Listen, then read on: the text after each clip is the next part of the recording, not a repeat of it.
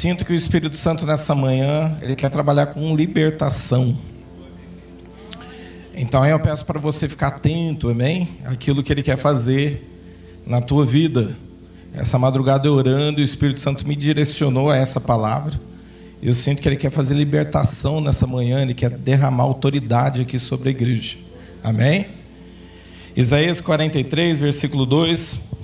Quando você atravessar as águas, eu estarei com você. Quando você atravessar os rios, eles não se não o encobrirão. Quando você andar através do fogo, não se queimará. As chamas não deixarão em brasa. Vou repetir. As chamas não o deixarão em brasa. Curva sua cabeça. Pai, em nome de Jesus, nós te louvamos, nós te damos graças, Senhor, Pai, por essa manhã.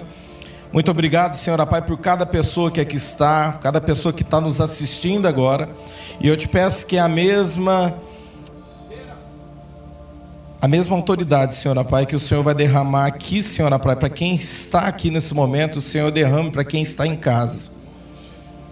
Espírito Santo, envia os teus anjos agora, sobre cada lar agora. Coloca anjos aí, guardando cada casa, Pai eu repreendo agora, Senhora Pai, todo espírito maligno que vem, Senhora Pai, para roubar aquilo que o Senhor tem para fazer nessa manhã.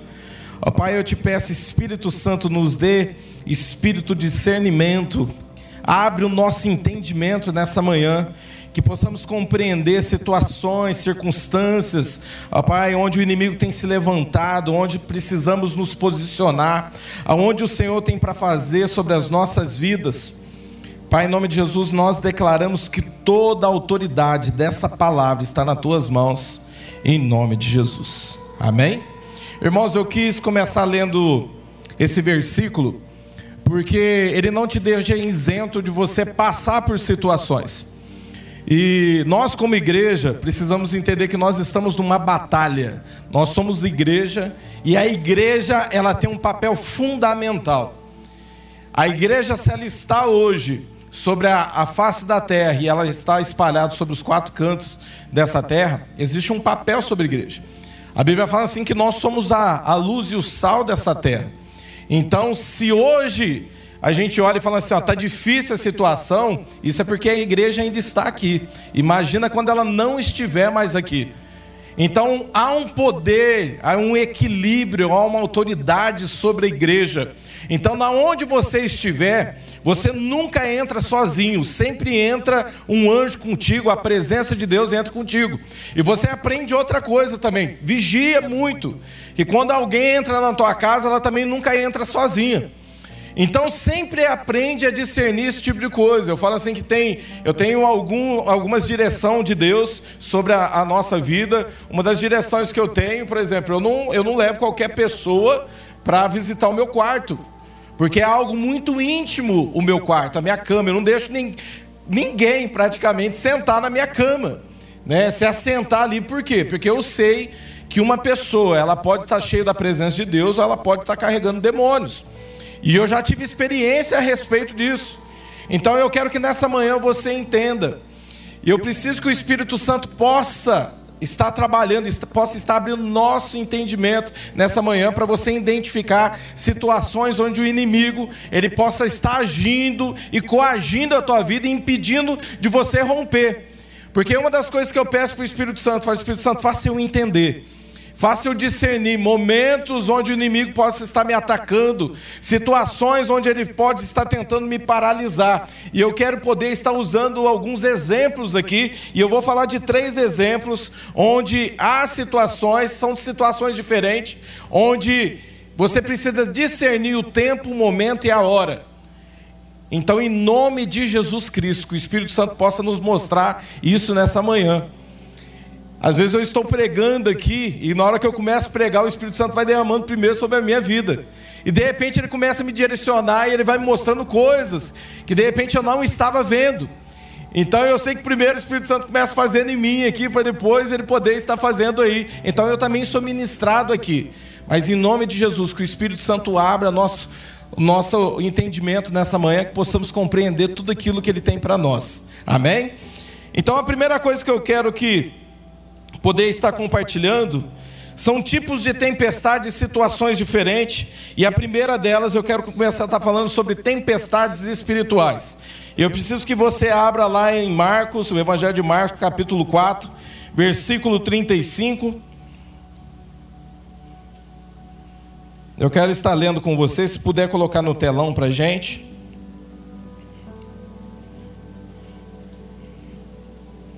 Você vai começar a identificar que existem situações que o Espírito Santo vai nos ensinar a lidar. Ele vai te mostrar onde existe falta de suporte, de recurso, de maturidade. Então, nessa manhã, eu quero estar falando sobre isso. Marcos capítulo 4, versículo 35, qualquer coisa acompanha aqui no telão. Naquele dia, ao anoitecer, disse ele aos seus discípulos, Jesus, Vamos para o outro lado, deixando a multidão, eles o levaram no barco, assim como estava. Outros barcos também acompanhavam. Levantou-se um forte vendaval. Vou repetir, ó. Levantou-se um forte vendaval. E as ondas se lançavam sobre o barco, de forma que este ia se enchendo de água. Jesus estava na polpa, dormindo com a cabeça sobre um travesseiro. Os discípulos o acordaram e clamaram: Mestre, não te importa que morramos? Ele se levantou, repreendeu o vento. Vou repetir, ó. Ele se levantou, posicionamento, repreendeu o vento e disse ao mar: Aquieta-te, acalme-se. O vento se aquietou e fez-se completa bonança. Então perguntou aos seus discípulos: Por que vocês estão com tanto medo? Ainda não têm fé? Eles estavam apavorados e perguntavam uns aos outros: Quem é esse que até o vento e o mar lhe obedecem? Eu quero começar a usar esse exemplo para poder falar sobre batalha espiritual. O texto é muito claro a respeito de posicionamento. E tem situações na nossa vida onde o Espírito Santo, ele necessita que você se posicione. Por quê? Porque há uma autoridade sobre a igreja, há uma autoridade espiritual sobre nós, para vencer todas as circunstâncias que se levantar. O Senhor, ele nunca vai te colocar numa batalha se você não está preparado. Então o Senhor sempre te dá o suporte necessário para isso. Aí você fala assim, mas pastor, por que, que tem algumas batalhas que eu não venço? Irmãos, eu não sei como você entende a respeito de vencer batalhas. Eu entendo de uma forma. Eu entendo que de repente, se eu passei por aquela situação e aquela situação está me afligindo, ou de repente eu não estou conseguindo romper, o Senhor está fazendo eu crescer dentro das minhas batalhas para mim poder romper e passar por aquela luta. Então eu vejo dessa maneira. Às vezes nós precisamos passar por situações, por quê? Porque nós achamos que nós nos conhecemos muito bem, e a Bíblia nos ensina que o coração do homem é enganoso. Então, olha só. Pedro, quando ele olha para Jesus, ele fala assim: Eu vou contigo até o final. Jesus olha para ele, através do discernimento de espírito, ele fala assim: Ó, Pedro, você vai me negar. Mas Pedro está achando que ele vai até o final, que ele vai morrer por Jesus. E o que, que acontece ali? O que acontece é que Pedro acaba negando. Mas por que, que isso acontece? Jesus não, não segurou ele de não passar por esse tipo de situação. Ele teve que passar. Mas por que, que ele passou por aquilo? Irmãos, quando nós passamos por situações dessa maneira, Deus ele já sabe se nós vamos ser aprovados ou não. E por que, que eu tenho que passar? Eu preciso passar para mim saber aonde eu tenho que crescer, aonde eu tenho que romper, porque Deus já sabe. Se Deus sabe, eu não sei, eu preciso passar por situações para mim poder crescer em maturidade, crescer em fé. Então, o Senhor aqui não impediu de Pedro passar por essa situação. Ele teve que passar por essa situação. E através dessa situação, ele teve que crescer. Por quê? Veio a frustração. Ele olhou e falou assim: ó, eu não estava pronto. A Bíblia nos ensina que ele voltou a pescar, ele voltou para as velhas práticas. Então o desânimo, ele tem esse poder. A incredulidade, ele tem esse poder sobre a pessoa de gerar essa frustração e aí faz você voltar para as velhas práticas. Quantas pessoas não desistem no meio do caminho e aí de repente começa a fazer tudo o que fazia antes? Mas tem coisa na nossa vida que é necessário para a gente poder crescer e aprender. E Pedro, ele foi crescendo em maturidade quando ele entendeu que era o Senhor que capacitava ele, que independente da situação, Jesus volta e vai lá novamente. Pedro está pescando, e eles não tinham pescado nada. Ele manda jogar a rede. E novamente se repete algo. para que ele possa entender que o Senhor estava com ele, o Senhor não tinha abandonado ele. Então tem situações que somos nós que paramos, Deus não para com a gente, amém? Deus quer que nós cresçamos em maturidade, cresçamos em discernimento de espírito, que possamos compreender tudo aquilo que está à nossa frente. Então tem situações que nós iremos passar e às vezes nós seremos reprovados em algumas situações, mas isso não quer dizer que você não está vencendo. Porque uma pessoa que ela começa a olhar e ela começa a olhar em si que existem áreas da vida dela que ela precisa amadurecer, eu não vejo como uma pessoa que está retrocedendo, eu vejo como uma pessoa que está crescendo em maturidade. Isso é autoridade espiritual. É você saber que nenhuma circunstância tem poder de paralisar. As circunstâncias te deixam mais forte. Às vezes eu estou atendendo pessoas e tem muitas pessoas que procuram a gente aqui na igreja. Às vezes eu fico a semana inteira fazendo libertação. Ultimamente eu tenho escrevido, eu tenho escrevido segunda, terça, quarta-feira, por quê? Porque às vezes chega duas, três pessoas no mesmo dia, e eu tenho anotado ali para mim poder estar tá fazendo libertação. Tem muitas pessoas que têm procurado a igreja. Por quê? Crise de ansiedade, depressão, pessoas querendo se matar, pessoas passando por situações. Então muitas pessoas nos procuram. E tem pessoas que chegam a ser sinceras na minha frente. Eu lembro de uma jovem que ela, ela virou para mim e ela falou assim: ó, pastor, eu tenho vontade de morrer. A minha vontade é parar tudo e morrer. Eu não quero ficar sofrendo desse jeito. E eu lembro que em uma dessas conversas, eu falei assim: se no teu sofrimento, isso amanhã, através desse sofrimento, através disso que você está passando na tua vida, for o suficiente para salvar uma vida amanhã, não vale a pena? Porque às vezes nós passamos por situações e o Senhor está nos capacitando, está nos amadurecendo. E as tuas cicatrizes, amanhã você vai olhar para elas, por quê? Uma pessoa que já está cicatrizada, são em áreas da vida dela que machucou ela, mas ela venceu. Amanhã você vai olhar para a tua cicatriz e vão falar assim: ó, valeu a pena valeu a pena, porque Deus coloca pessoas para você cuidar em cima de situação que você venceu. Isso é autoridade espiritual. Isso é autoridade espiritual. O Senhor vai colocar pessoas. Às vezes a gente olha, eu lembro de um pastor que esteve aqui, ele pregou aqui, e ele falou algo que mexeu muito comigo e foi abrindo outros caminhos. E o Senhor foi, continuou falando, ele falou o seguinte: Toda vez que você lidar com pessoas que você acha que elas são ingênuas e imaturas demais, lembre que você já foi assim. E eu nunca mais esqueci disso. Por quê? Porque o Senhor ele nos prepara, ele nos capacita, ele te deixa forte em cima das tuas dores. Então nós estamos aprendendo aqui que há uma situação onde Jesus está descansando. Irmãos, Jesus ele sabia por aquilo que ele iria passar. Jesus ele sabia, havia uma função em cima da vinda do Cristo. Ele estava aqui debaixo de uma direção do Pai. Ele estava descansando, o mar estava agitado. Quem que é que dorme desse jeito? O barco quase indo a pique, entrando água, e ele lá dormindo. Por quê? Ele entendia que Deus estava no controle. O Espírito Santo estava capacitando ele, a presença de Deus estava sobre ele, o próprio Deus estava no barco e as pessoas estavam desesperadas. Você entende que Deus está no teu barco? Deus está contigo? Então, independente da situação, Deus está contigo no barco. Amém? Você vai crescer em cima da situação. Você vai ficar mais forte em cima da situação.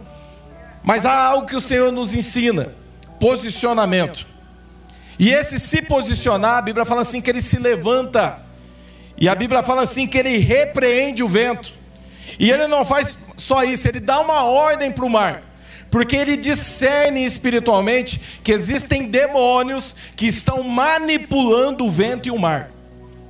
Ele discerniu isso espiritualmente. E ele deu uma ordem, ele repreendeu o vento. E ele deu uma ordem para o mar, ele falou assim: acalma-te. E tudo parou. Os discípulos olharam e falaram assim: quem que é esse homem? Que até o vento e as águas obedecem ele. Por quê? Porque havia uma autoridade sobre ele. Se você estudar isso mais profundo, você vai ver que o lugar que ele está indo, ele está indo lá para aquela região do Gesarendo, aquele homem endemoniado que vai ser liberto. Então há uma, algo que está impedindo dele chegar lá. Jesus ele estava discernindo isso. Irmãos, ele está atravessando o mar só para esse homem. Só que nós sabemos que espiritualmente não era só para esse homem, porque aquele homem ia dar muito fruto.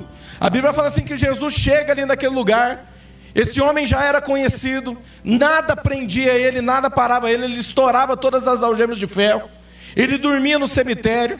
Eu já vi algumas, alguns estudos que falam assim que ele se alimentava da carne dos mortos, que ele era muito atribulado, andava nu, nada podia conter esse homem.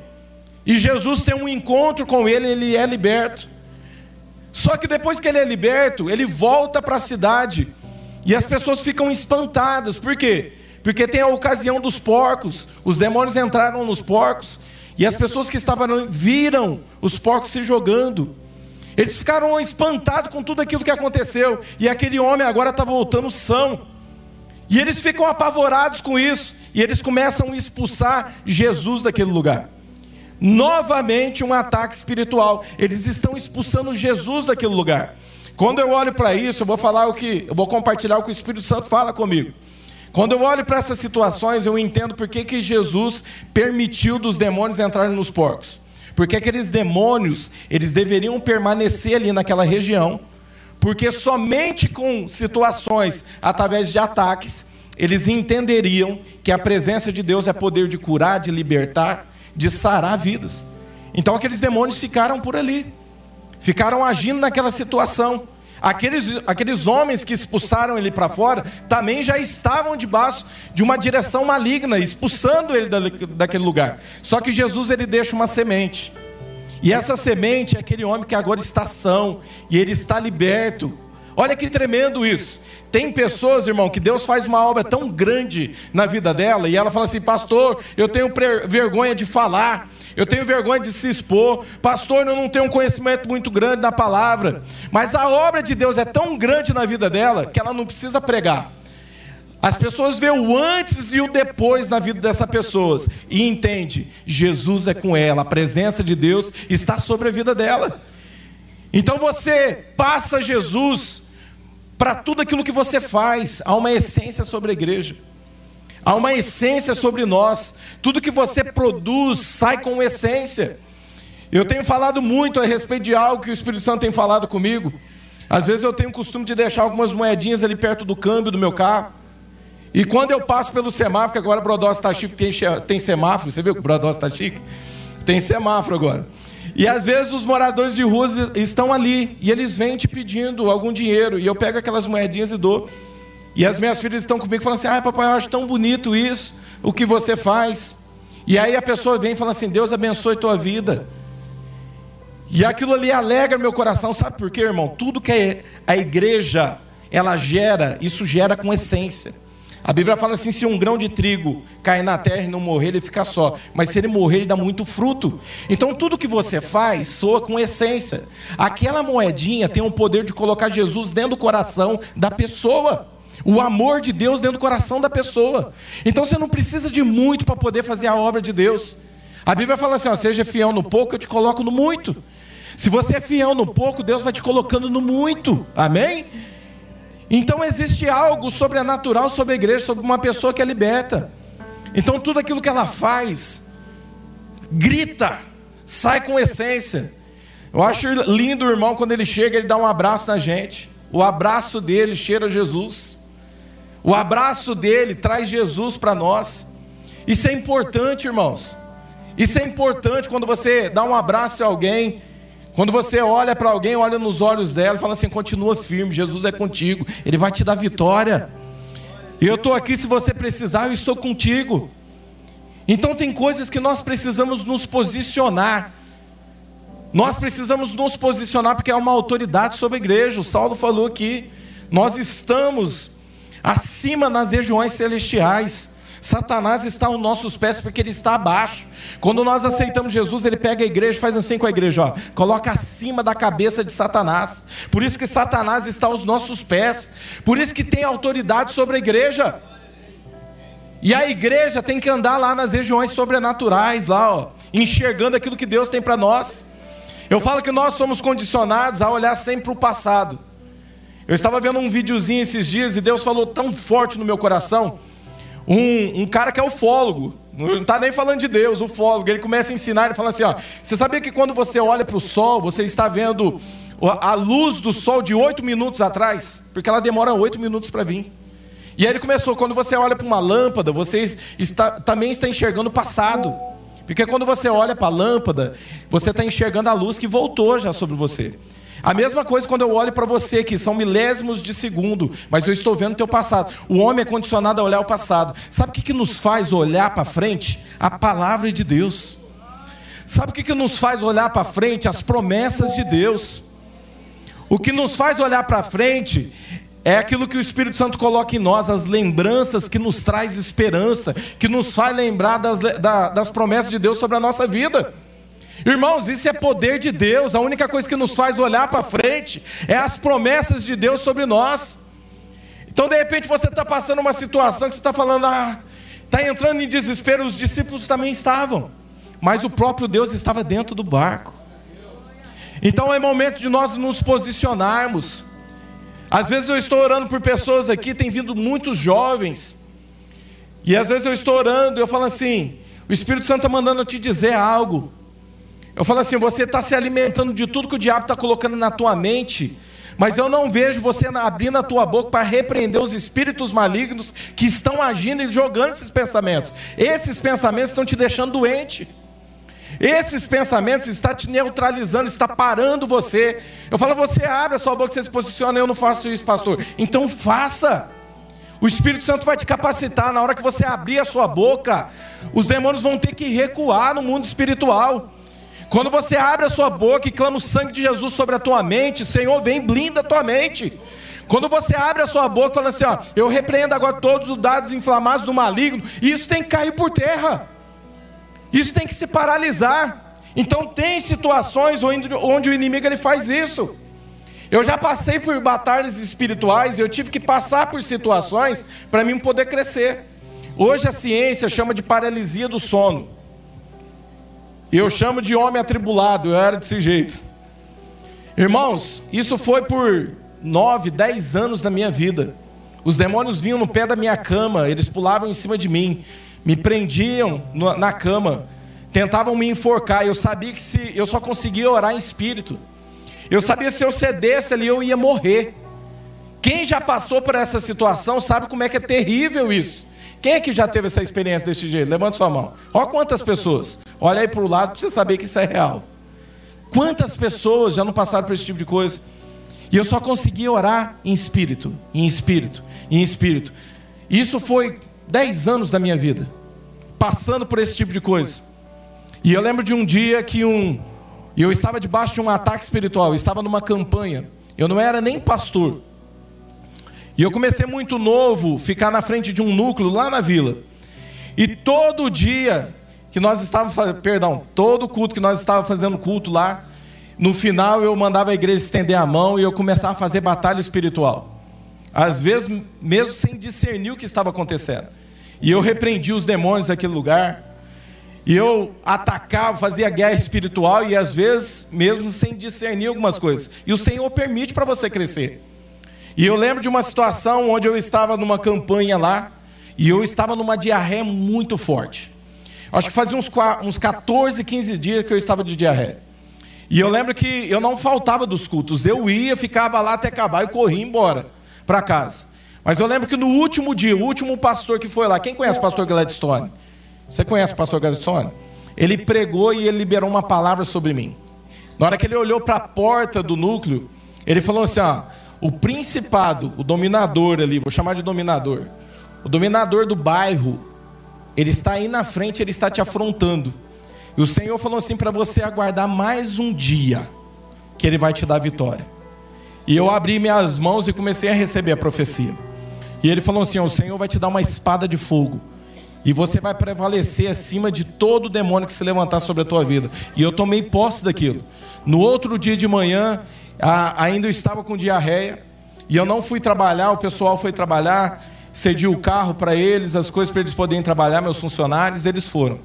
E eu voltei a dormir. E a Patrícia também não estava bem, ela voltou a dormir. E na hora que eu voltei a dormir, poucos minutos depois eu sofri um ataque espiritual. Esses demônios eles veio e eles me seguraram na cama. E eu não conseguia me levantar e eu lembrei. Eu falei: "Senhor, o Senhor liberou uma palavra para mim. Eu falei assim: eu tomo posse agora dessa espada espiritual que o Senhor tem para derramar na minha vida. E eu lembro que eu comecei a orar em línguas. E eu fui levantando os braços bem devagar, bem devagar. E eu via tudo aquilo. E eu fui levantando os braços bem devagar. De repente, na minha mão começou a crescer uma espada. E era uma espada, ela foi crescendo. Ela ficou desse tamanho aqui. E era uma espada de fogo, só que era um fogo azul. E ela to era toda adornada de ouro.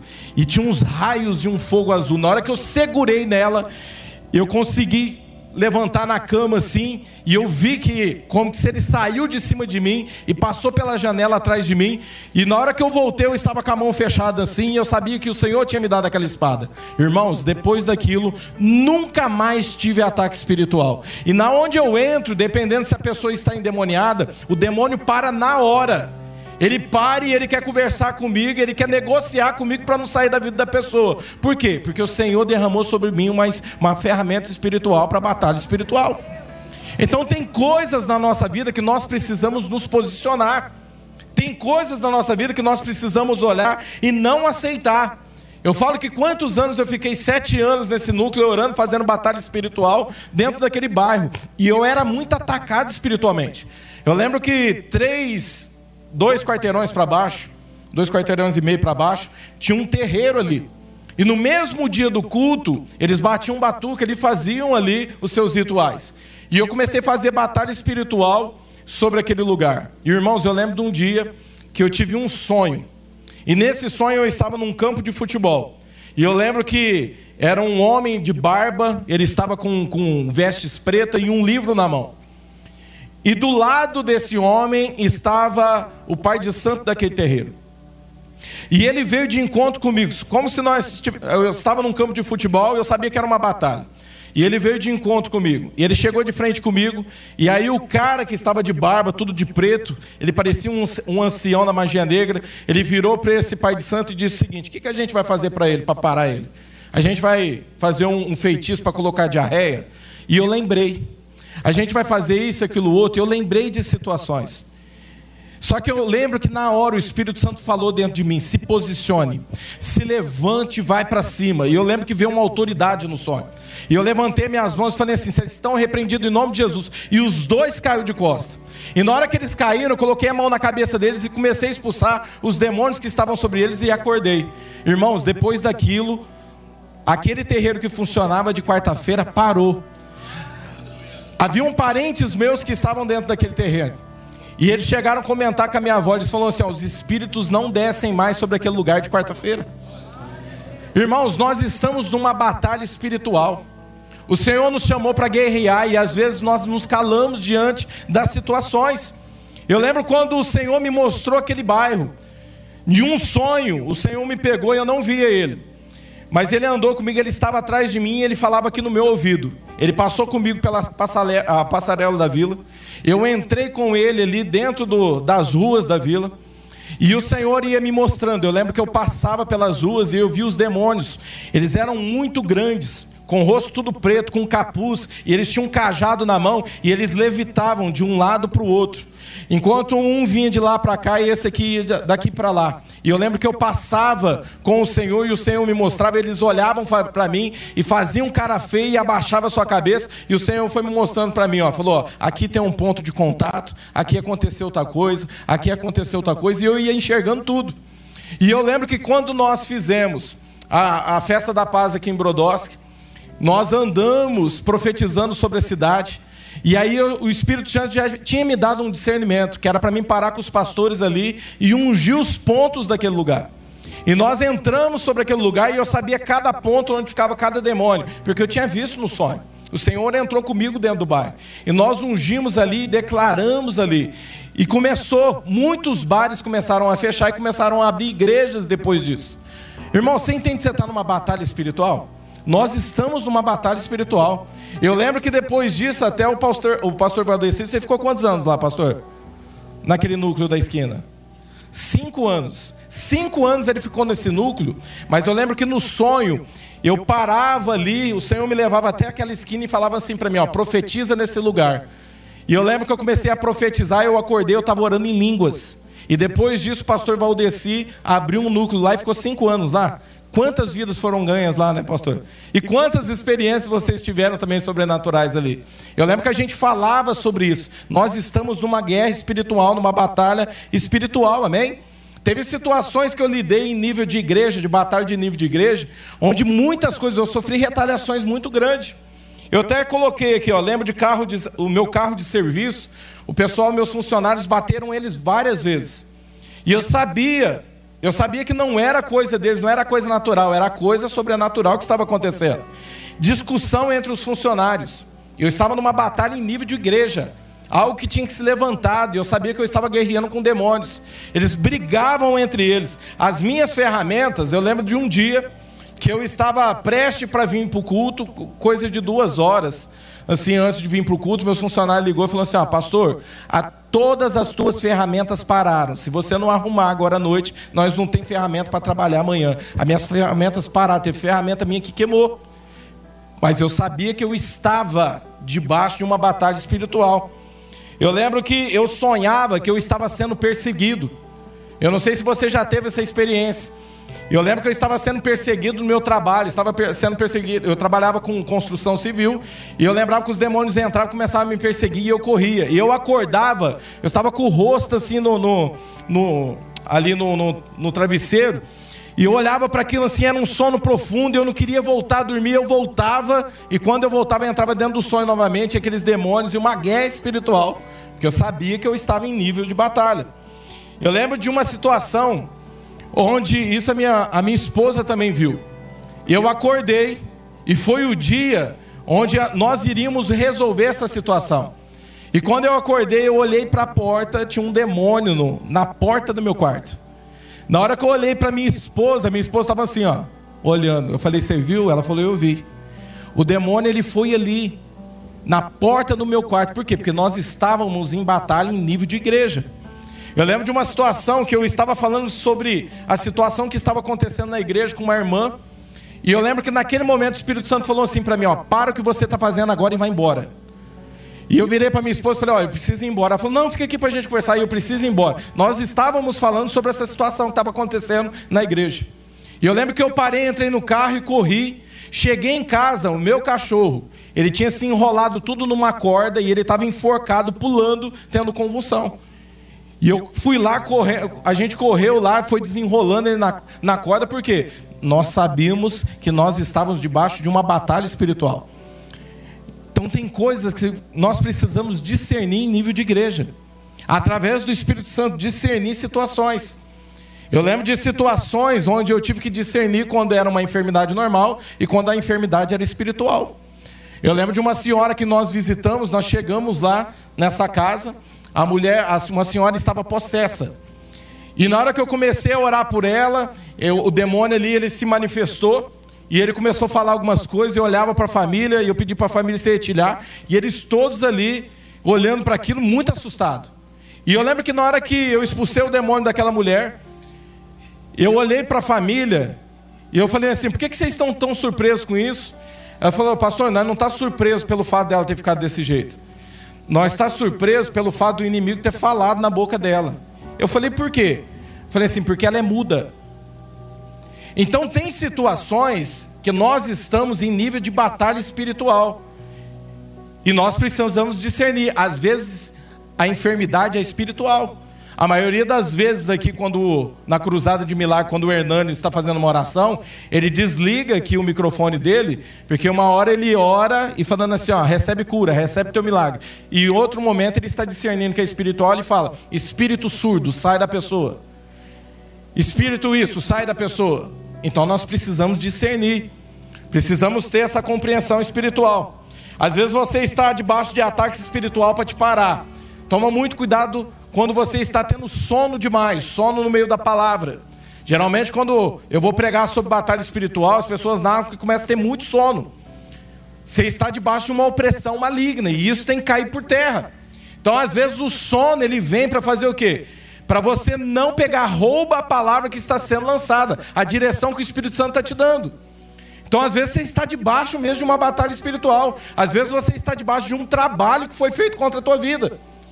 E isso precisa cair por terra. Então, o sono, ele vem. Às vezes, eu estou pregando de batalha espiritual, as pessoas chegam no final e falam, pastor, ora por mim. Eu estava tendo um sono muito. Eu não estava conseguindo prestar atenção na, na, na, na mensagem. Por quê? Porque o inimigo vem para roubar a semente. Então, o sono, ele faz isso. O cansaço também. Tem pessoas que elas se deitam elas podem até dormir cedo, mas elas acordam da mesma forma e de repente até mais cansado. Por que, que isso acontece? Porque existem espíritos malignos que eles agem na madrugada. E eles vão agindo na madrugada. Tem pessoa que tem insônia. Esses espíritos malignos estão agindo para você não dormir. E quando você dorme, existem espíritos malignos que estão sugando as suas energias. Você acorda fraco, cansado, abatido. E aí você precisa discernir. E aí você tem que discernir o momento que você tem que se posicionar para orar. Quando começa a ter briga demais dentro de casa, briga demais no serviço, briga demais, cuidado. Esses espíritos estão manipulando o teu relacionamento. Estão manipulando a tua casa. Por quê? Porque quando você faz isso, você vai ficando vazio do Espírito Santo e o inimigo ele começa a agir. Então, é necessário discernir a questão das brigas, pesadelos. Quantas pessoas não chegam aqui com pesadelos ou espíritos malignos que agem na madrugada, irmãos? Eu já vi situações. Eu lembro de uma pessoa que veio para mim fazer a libertação dela, onde havia um demônio que descia, descia à noite. Isso já tinha virado costume dessa pessoa porque fazia isso há muitos anos. Esse demônio descia e tinha relação sexual com a pessoa na cama. Irmãos, isso acontece. Eu peguei dois casos desse jeito. De demônios que descem para ter relação sexual com pessoas. Isso é real, o mundo espiritual é real. Isso acontece. O medo, a expressão demais do medo. Eu lembro de uma situação onde nós estávamos rompendo muito aqui. E eu lembro que nós começamos a orar pedindo discernimento de quarta-feira de como poder trazer vidas. Espírito Santo traz as vidas para a gente.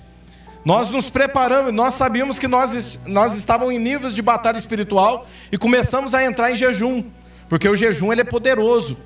O jejum ele destrói tudo aquilo que prende, vários demônios que estão agindo, e nós começamos a entrar em jejum. Nós começamos a entrar em jejum e de repente, irmãos, começou a vir muitas vidas. Irmãos, são três ou quatro cultos do tempo que eu estou aqui que não entra pessoas novas. Ao contar todos os outros cultos, são cinco, seis, sete pessoas diferentes que chegam no culto. Chegou a vir 16 pessoas num dia que nunca tinham vindo da igreja e aceitaram a Jesus. Isso é poder de Deus. Mas nós discernimos que foi através do jejum. Depois que o culto estava uma bênção, um mover de Deus, algo sobrenatural, eu lembro que o inimigo levantou situações no culto para paralisar a gente. E eu lembro de uma das situações aonde havia um espírito de afronta que ficava me afrontando.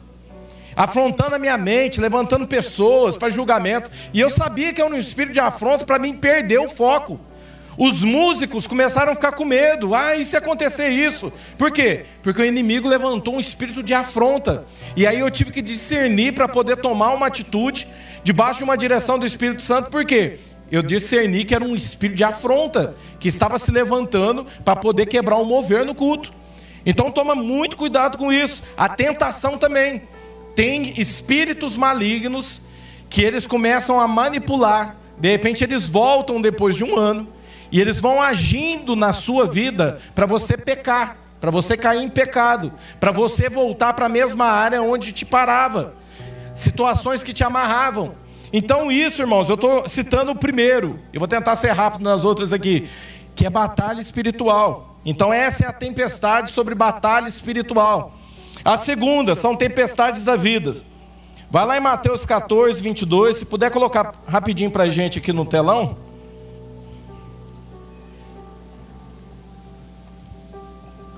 Mateus 14, 22, acompanha aqui, ó. Logo em seguida, Jesus insistiu. Olha só isso, é algo diferente.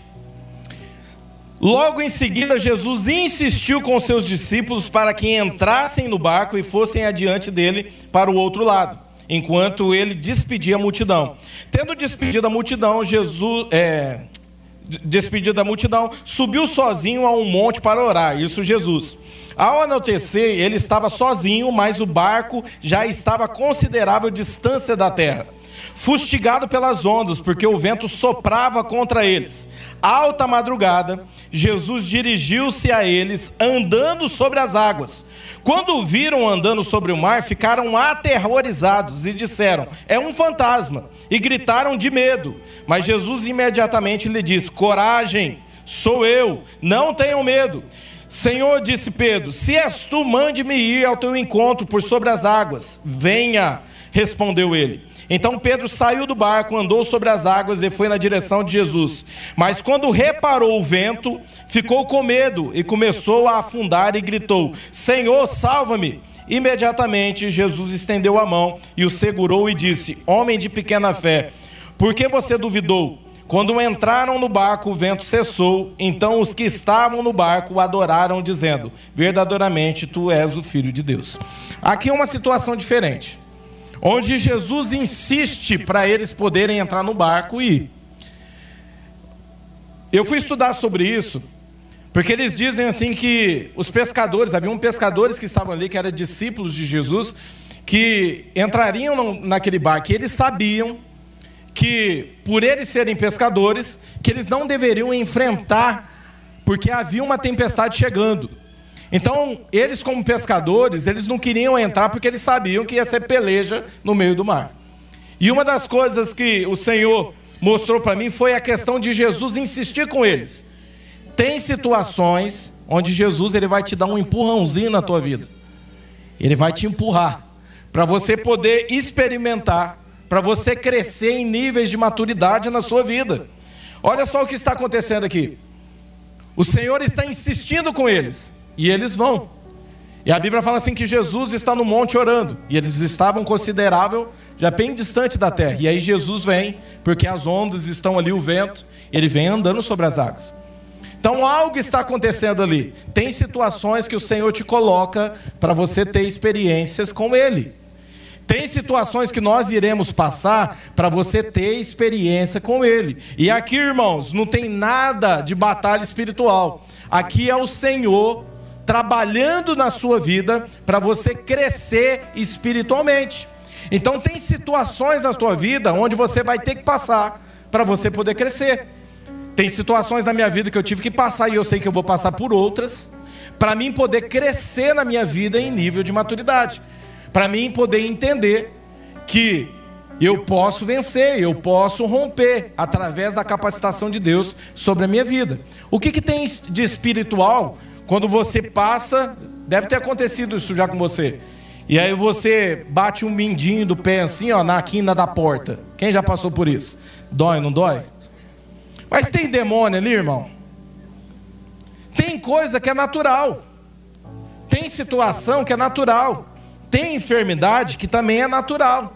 Então tem situações que nós precisamos passar para poder crescer em nível de intimidade com Deus. Eu falo o seguinte: tem um texto onde fala assim que aquele que é fiel no pouco, o Senhor coloca no muito. E eu falo que relacionamento com o Espírito Santo é a mesma coisa. Tem pessoa que ela vem, ela grita na presença de Deus: Senhor, me dá experiências grandes. Espírito Santo me dá coisas maiores. Mas ela não é fiel no pouco quando o Senhor fala com ela.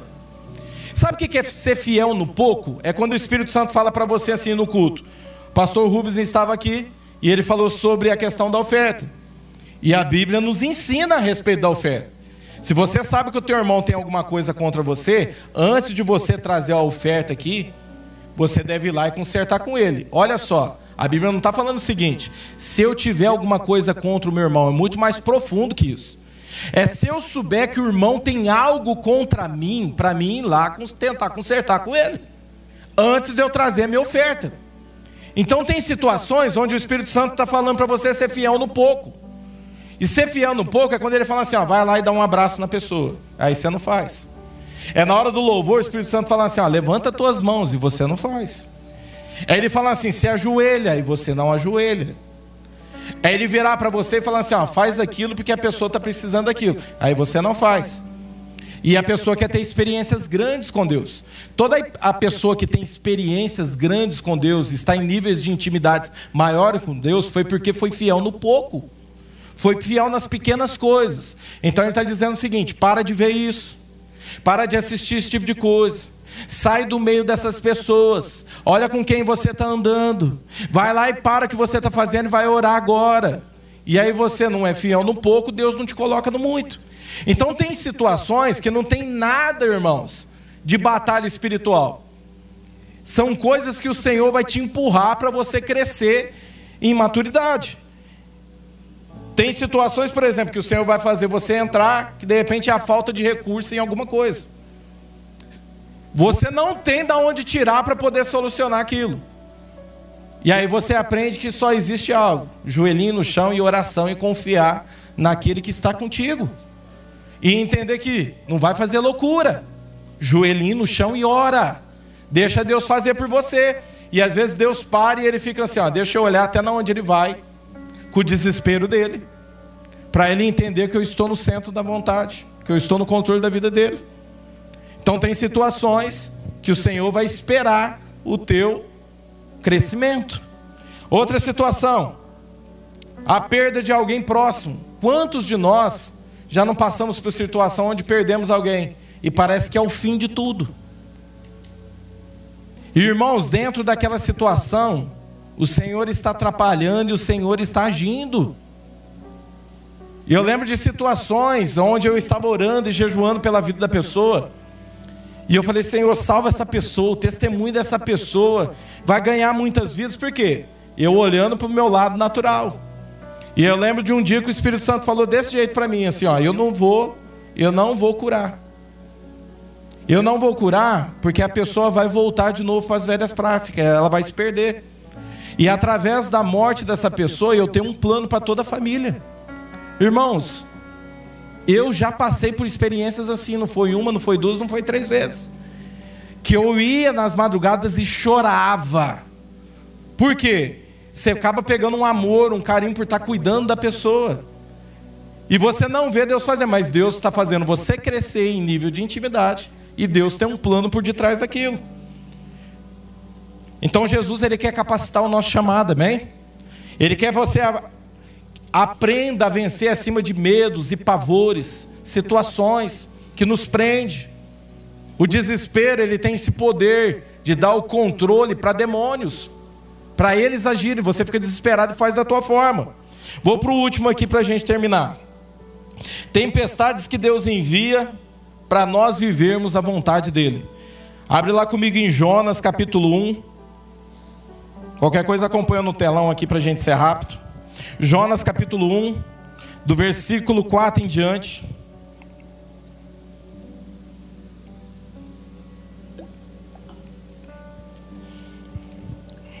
O Senhor, porém, o Senhor, porém, fez soprar.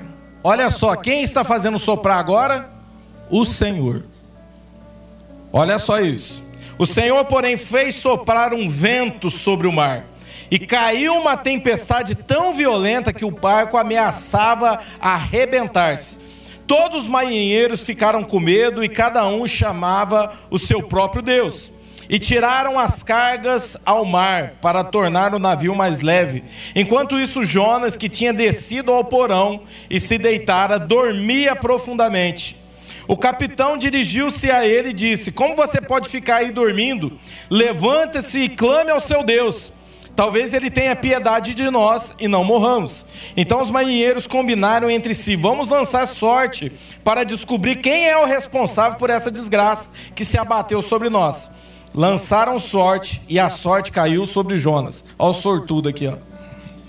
Por isso lhe perguntaram: diga-nos, quem é o responsável por essa calamidade? Qual é, a, qual é a sua profissão? De onde você vem? Qual é a sua terra? A que o povo você pertence? Ele respondeu: Eu sou hebreu, adorador do Senhor, o Deus dos céus, que fez o mar e a terra.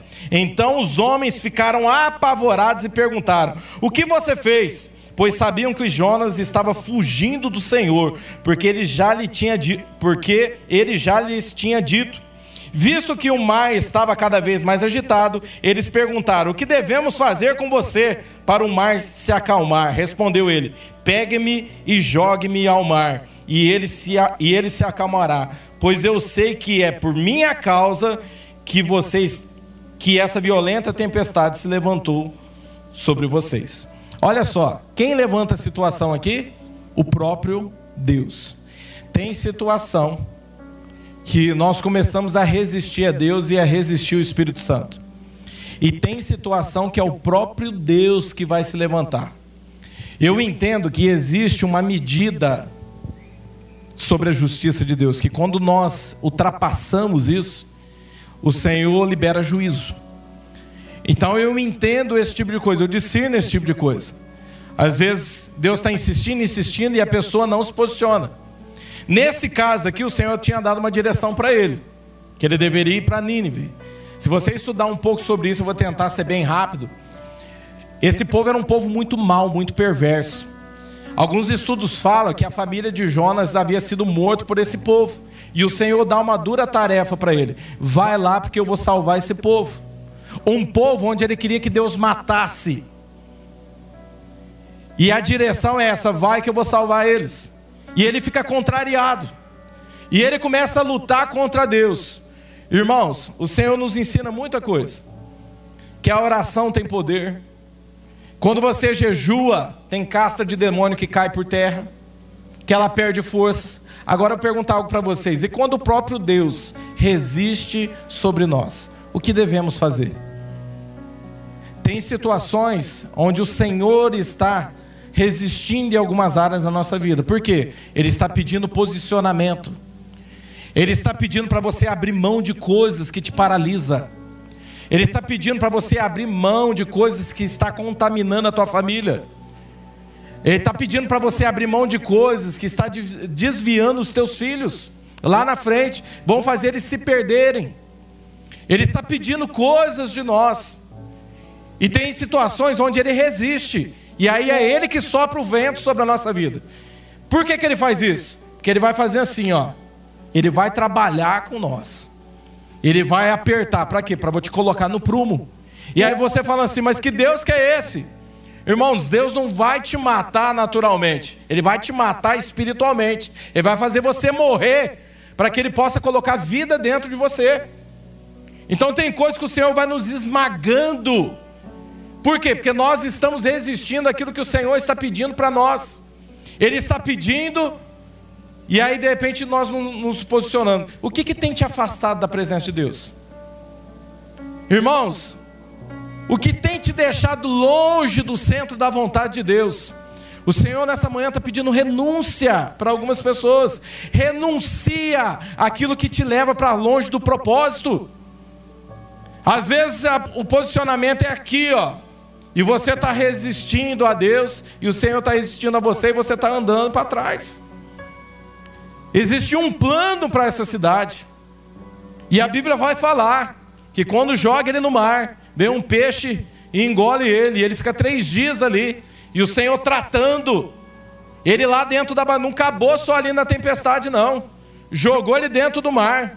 Ele ficou se alimentando dos restos de dentro desse animal, de dentro desse peixe. E depois o, o Senhor dá uma ordem, o peixe gosta ele lá no lugar. Fala, ó, aprendeu? É aí, ó. Cresce na situação. Tem situações que é o próprio Deus existindo contra a nossa vida. Eu queria que você ficasse de pé.